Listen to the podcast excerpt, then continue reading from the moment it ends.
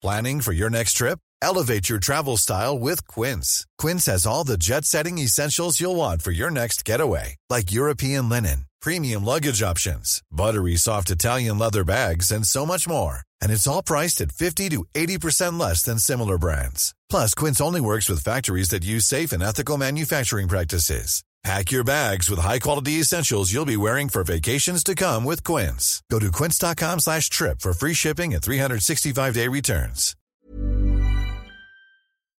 Attention, dans cet épisode, il va être question d'agression sexuelle, de viol, de violeur. Si ces sujets vous touchent particulièrement, je vous invite à le sauter pour écouter directement le troisième épisode qu'on peut tout à fait comprendre sans écouter ce deuxième épisode. Charline, Orgasme et moi, et moi, épisode 2. Et c'est pas trop lourd parfois de recevoir euh, des témoignages durs d'agression sexuelle, de viol, de tout ça? Je me souviens très bien le, premier témoignage euh, très dur. C'était un dimanche matin, je me lève, euh, le compte avait un mois, donc il y avait pas beaucoup d'abonnés, il y avait euh, 400 abonnés au bout d'un mois. 300-400. Et, euh, et là, j'ai une personne qui me laisse 20 messages vocaux. D'une minute chacun. Et en fait, elle sortait de son viol et elle me l'a raconté.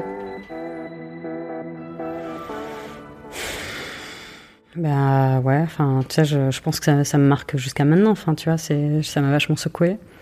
Et en fait, euh, du coup, je suis allée consulter tout de suite euh, ma généraliste. Euh, et je lui ai demandé euh, qu'est-ce que je pouvais faire moi, parce que du coup, je lui dit, moi, je suis en analyse, mais est-ce que c'est suffisant en fait? Et elle m'a dit, bah, je vous confirme. Nous, on est, euh, on reçoit des formations pour euh, en victimologie, pour accueillir la parole victimaire, et il faut que vous formiez ou que vous augmentiez vos sessions d'analyse. Enfin, effectivement, il faut s'adapter. Et écoute, euh, voilà, et c'est un peu d'ailleurs terrible parce que du coup, j'en ai parlé avec mon analyste. Il m'a dit, euh, il m'a dit, bah, on va, on va voir comment ça évolue, comment vous le gérez.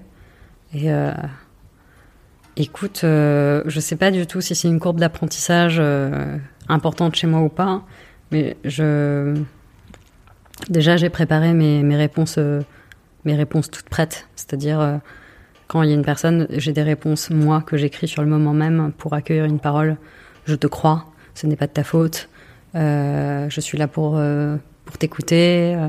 voilà. Et puis après, j'ai quand même un, mail, enfin un message que je copie-colle, qui a une réponse en disant, voilà, il y a, y y a des associations, en fait, qui peuvent t'accompagner avec le lien sur... où il y a toutes les assos par région qui sont sur le site du gouvernement.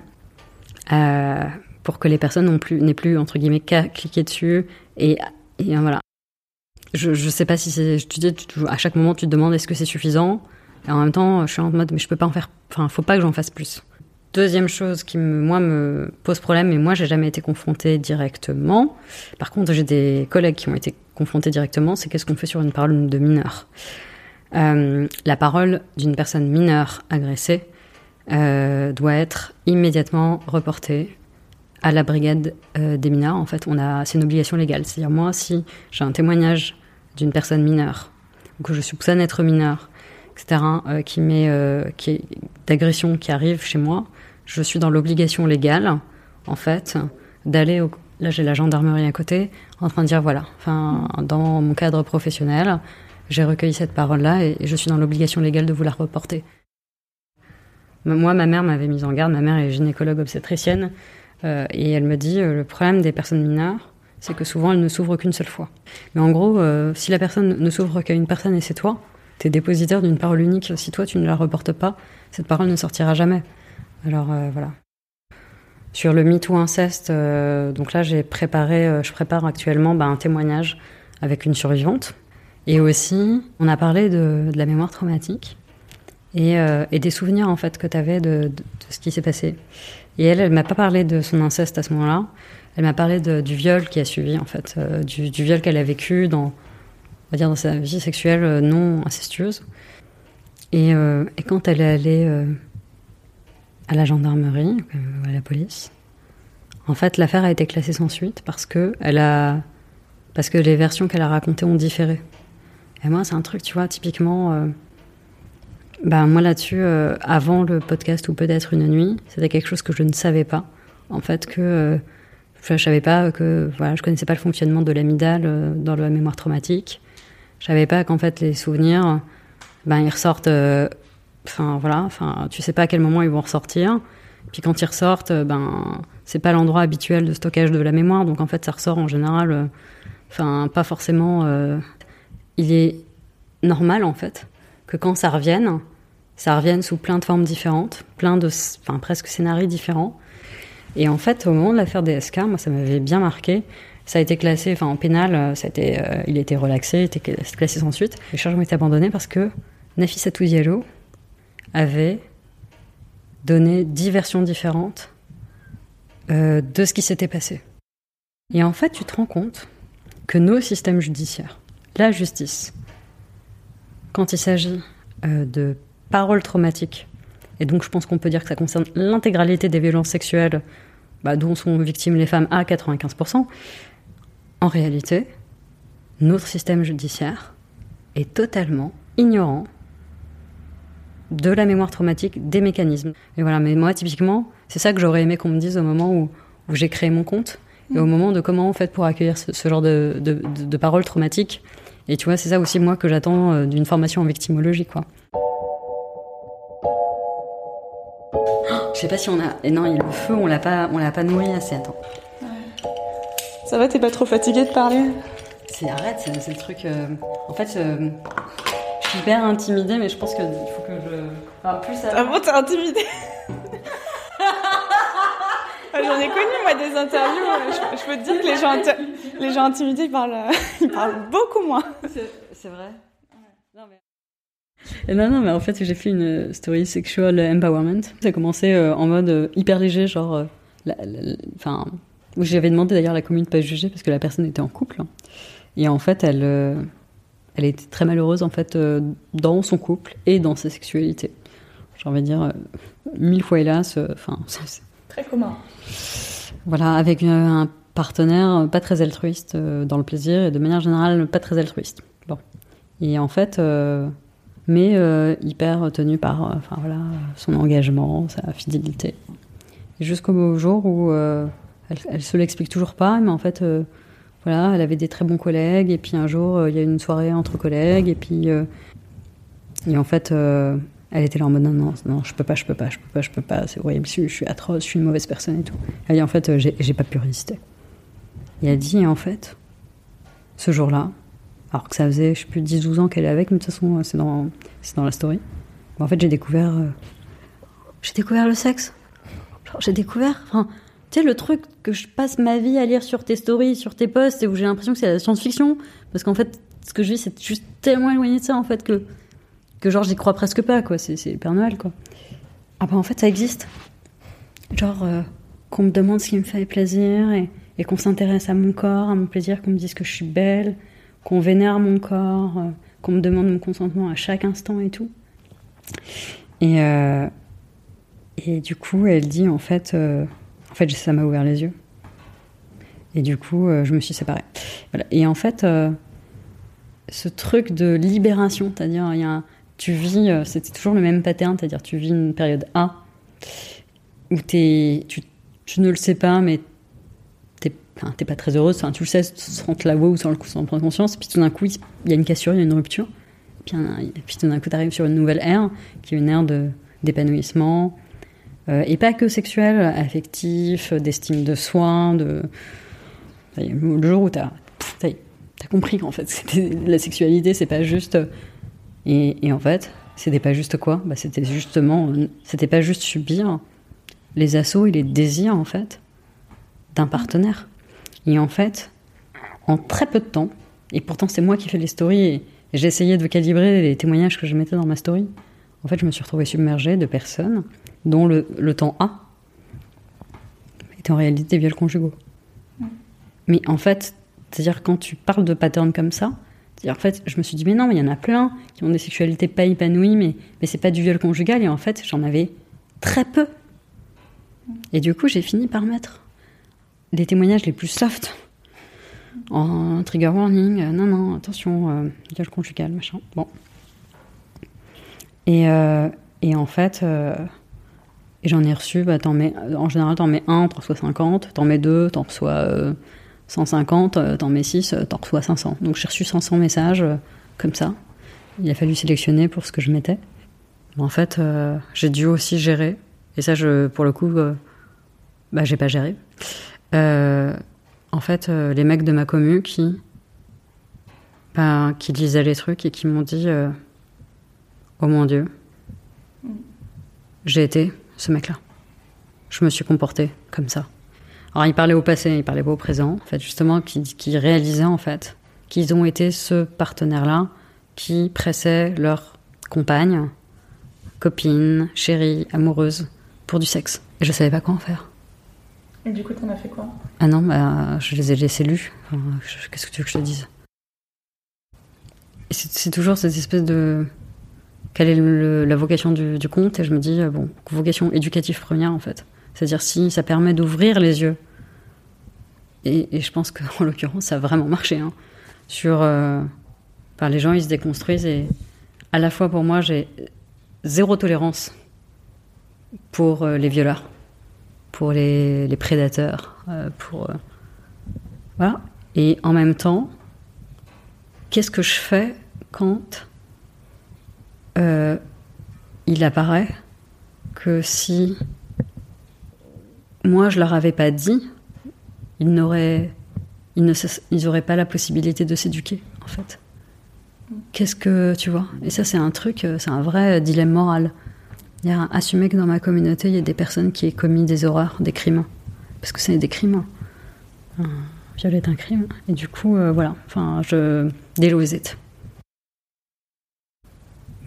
Qu'est-ce qui est plus important? C'est qu'il s'éduque, qu'il ne le refasse plus jamais?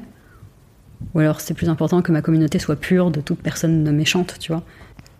D'ailleurs, je, je, sais même pas quel conseil leur donner, en fait. Euh, enfin, tu vois, euh, leur victime est peut-être en train de se, reconstruire et, vois, je pense qu'il y en a qui m'ont posé des questions, genre est-ce que je dois aller m'excuser? Enfin, je, n'ai rien à dire, en fait. Rien à te dire. Mais, mais en tout cas, voilà. Donc j'ai pris le parti, en fait, de, faire passer l'éducation d'avant, avant et de, les garder dans la communauté euh, en me disant, euh, voilà, garde le cap de l'éducation. Et, euh, j'ai mis cette story à la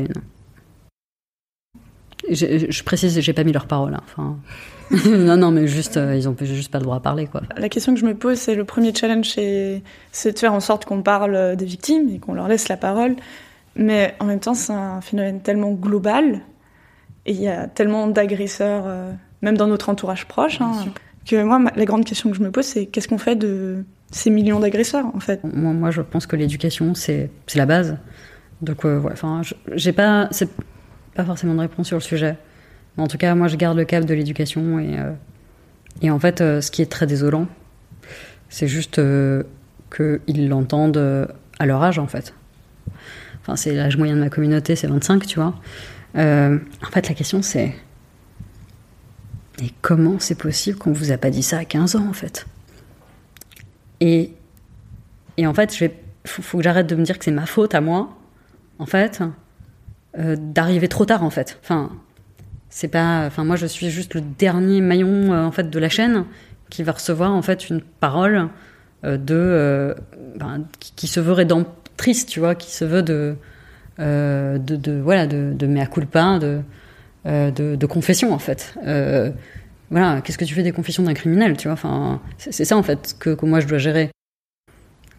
Je sais pas comment on peut, mais il faut absolument, absolument, absolument que remettre tout ça à plat et que les gamins, avant euh, de, commencer à être actifs sexuellement, en fait, ils aient cette prévention-là. Enfin, c'est-à-dire là, enfin, donc là, il faut remonter tous les maillons de cette chaîne-là et remettre la balle dans le camp des parents. Parce que les parents, arrêtez de vous cacher. Arrêtez de vous cacher derrière le euh, ils ne veulent pas parler de ce sujet-là, ils sont mal à l'aise, ils sont. Voilà, enfin stop. En fait, moi j'y crois pas.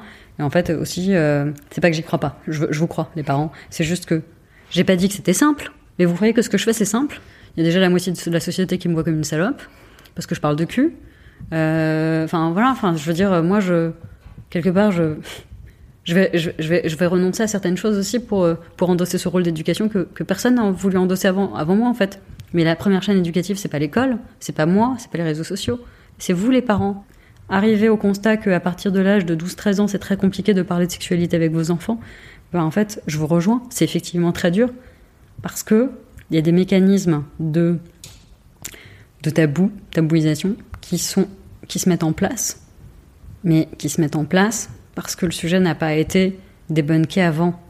Donc en fait, la réponse, c'est pas de se mettre à parler à 12-13 ans de ça avec vos enfants, c'est de commencer beaucoup plus tôt. Avoir une conversation intelligente autour euh, du corps, de l'intimité, du consentement, euh, du respect euh, avec vos enfants, mais commencer à la primaire, si ce n'est à la maternelle, sur, le, sur, ça, sur le respect de l'intégrité physique de l'autre. Vous pouvez déjà répondre à leurs questions en arrêtant de dire je t'expliquerai quand tu seras grand. Répondez à leurs questions. S'ils viennent vous voir avec des questions, en fait, c'est parce qu'ils en ont besoin. Et arrêtez, parce que aborder le sujet à 15 ans, c'est déjà trop tard. Euh, on le sait, la moitié des agressions ont lieu avant. Euh, c'est 40% hein, qui a lieu avant l'âge de 15 ans hein, euh, sur les violences faites aux femmes. On a 40% avant 15 ans, on a 20% entre 15 et 17. Donc commencer à parler de ça aux enfants quand ils sont au lycée, c'est déjà passé à côté de 60% des violences sexuelles. Et en fait, les parents, ils voient ça, ils disent mais du coup comment je fais en fait pour faire d'éducation sexuelle? Tout en respectant l'intimité de l'enfant et en préservant mon intimité, mais du coup, comment je peux le faire? Et je pense que les parents aujourd'hui, ils sont euh, dépassés par cette, euh, ce défi. Euh, et, et du coup, comme ils ont très peur de faire des bêtises, en fait, et de dire des choses qu'il faut pas, etc., et traumatiser durablement leur enfant, en fait, le, plus simple, c'est de dire plus tard, quoi. Et en fait, voilà, donc en fait, euh, je suis en train d'écrire un livre pour accompagner, pour accompagner les parents. Et en fait, le, voilà, c'est c'est ce projet un peu utopiste de se dire avant qu'il ne soit trop tard et avant que votre enfant voilà soit au collège et, et, que ce soit déjà presque trop tard en fait pour commencer à parler du sujet. Parce que je dis pas que à 12 ans ça c'est fini, c'est juste que commencer à parler du sujet à l'adolescence, c'est trop tard. Mmh. Qu'il y a déjà des mécanismes de tabou, de silence et de et de gêne qui n'existe pas avant. C'est ça la, seule manière que j'ai trouvé de, lutter en fait, de, de, sublimer euh, ce que moi j'ai vécu comme étant des, ouais, enfin, un cauchemar de recevoir ces messages quand même. Voilà.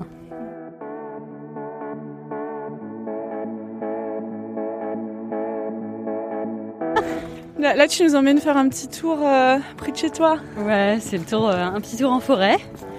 Ouais, bonheur d'avoir la forêt à 5 minutes de chez soi, quoi. Je crois qu'on n'a pas trop parlé du fait que tu avais une turbo carrière euh, Écoute, euh, je... sais pas si j'ai des regrets, mais j'adore les personnes avec qui je bossais. C'était des personnes en or et qui m'ont énormément soutenue dans mon projet. Et là, t'es toute seule. Alors oui, hein, les gens... Ah oui, mais t'as une grosse communauté. non mais on n'a pas exactement la même relation. Peut-être mon plus gros regret, c'est pas d'avoir quitté mon employeur, c'est que euh, bah, il y a un moment, comme beaucoup d'entrepreneuses, euh, je me suis retrouvée euh, hyper seule en fait. À suivre. Ici Anouk Perry et je vous embrasse de loin et masqué. Mom deserves the best, and there's no better place to shop for Mother's Day than Whole Foods Market. They're your destination for unbeatable savings, from premium gifts to show-stopping flowers and irresistible desserts. Start by saving 33% with Prime on all body care and candles. Then get a 15-stem bunch of tulips for just $9.99 each with Prime. Round out Mom's menu with festive rosé, irresistible berry chantilly cake, and more special treats. Come celebrate Mother's Day at Whole Foods Market.